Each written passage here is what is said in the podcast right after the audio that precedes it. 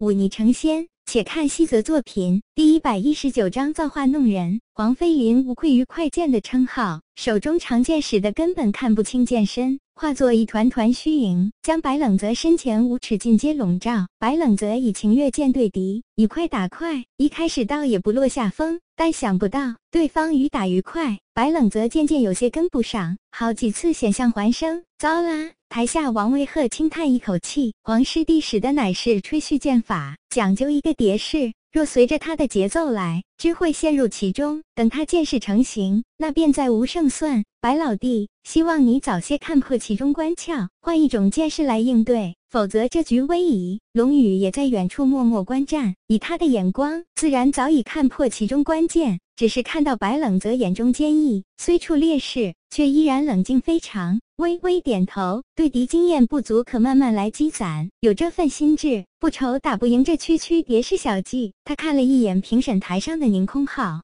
对方也看到了他，双方相视点头。黄飞林手中剑再快一分。白冷泽感受着莫大的压力，看着黄飞林脸上的得意之色，他略一沉吟，却突然退了一步。黄飞林脸上一僵，赶忙追上。这一幕落在白冷泽眼中，他嘴角渐渐翘起。狡诈小子！宁空浩抚掌大笑：“你笑什么？”身边苏碧如秀眉轻皱，两人素来不对付，但不知为何，今日宁空浩却思。毫不在意。面对询问，他反倒面带的一只色说道：“我这徒弟或许比剑经验是不足的，但这家伙也不知道以前打架打多了，还是本身便是那鬼心眼多的人，却愿意在战斗中做各种尝试，以此来揣度对方的弱点。就拿刚才来说，他身处劣势，却突然退了一步，他的对手本就是依靠叠式来提速，剑势若断。”速度变下来了，只能追上。这细微动作落在他眼中，便等于自己暴露自己的弱点了。果然如他所说，白冷泽一退再退，而且还不是直着退。对方剑速一起，他便后退，让对方剑势叠不起来，当真十分难受。几次三番，对方终于露出颓势。白冷泽看中一个破绽。哈哈一笑，挑飞对方手中剑，憋胜了这一场。师弟好算计，对方此时如何还看不错他的心机？但毕竟输了，只能咬牙认输，承让。白冷泽嬉皮笑脸，胜了这场，便是进了前期。白冷泽笑眯眯的去抽签，这次却是运气极佳，居然抽到了轮空的那一个。你小子运气真好，王维鹤笑嘻嘻的说道。白冷泽摆摆手。我本打算差不多就认输的，现在却要进前四了。王维鹤翻翻白眼，王师兄打算何时认输？再胜一场？若输得太早，爷爷会不高兴的。那师兄何不争个论剑魁首？这样大长老也脸面有光呀。不可不可！王维鹤大摇其头，这论剑魁首还是让给别人吧。我这做师兄的。怎好抢师弟们的风头？白冷泽嘴角微翘，那便说好了，下一轮咱们便一起认输，让剩下那两人争这论剑魁首吧。便是此理。王维鹤哈哈一笑，走上前去抽签，却抽了一个三号。白冷泽老神在在的靠在一张椅子上，看着三个擂台同时竞技。王维鹤这。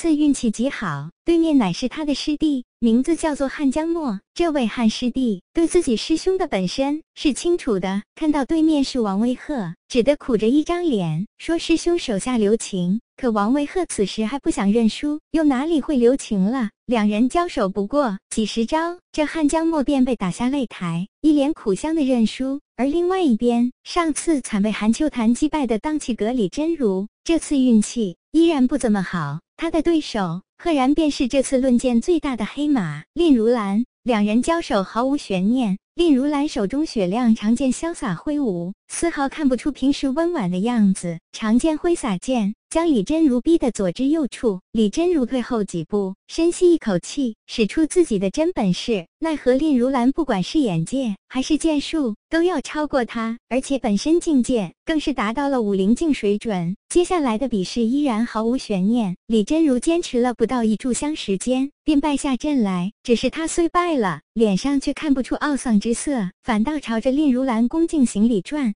身走下擂台，想必输得口服心服。另一座擂台上，夏雪明同样轻松战胜对手，如此前四名额便确定下了，便是王卫鹤、蔺如兰、夏雪明以及捡了个大便宜的白冷泽。龙宇轻轻抚了抚自己本来就不长的胡须，看了看那边一脸得意的宁空浩，想来想还是朝着那边走了过去。宁师兄，龙宇微微欠身，可否借一步说话？评审台上几位长老都看向龙宇他。们自然知道，这位正是当日替当剑宗解围之人，纷纷颔首致意。龙兄何事？宁空浩站起身来，跟着龙宇走到一旁。宁师兄收了个好徒弟。龙宇笑道：“有几分小聪明罢了。”宁空浩笑着说道，看着脸上的笑意，分明透着满意二字。师弟这次前来，乃是有一个不情之请。龙宇开口道：“我想收白冷泽做徒弟，将一身剑意魔力之术传给他。”宁空浩眉头紧皱。评审台前，四位胜出的弟子，在诸位长老监督之下，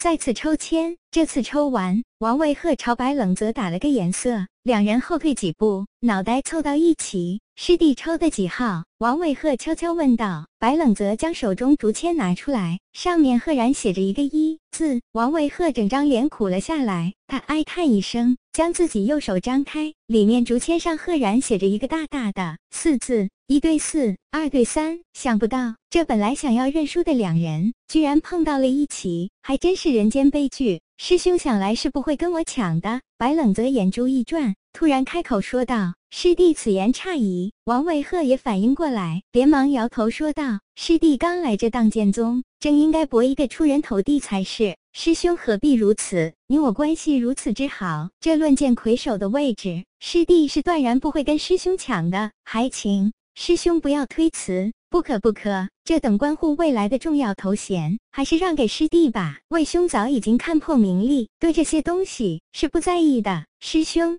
你可莫要忘了大长老对你的期盼呀！莫让老人失望才好。非也非也，师弟才应该奋发图强，把握好这大好机会，不要让宁上师失望才好。师兄、师弟，喂喂，你们两个还比不比？沈碧如站起身来，看着互相行礼、磨磨唧唧的两人，一脸不满道。再不上擂台，我便要取消你二人论剑资格了。两人对视一眼，脸上俱都有了欣喜之色，同时开口道：“多谢沈师叔，还请沈师叔取消我二人资格。”你们说什么？沈碧如一脸的难以置信。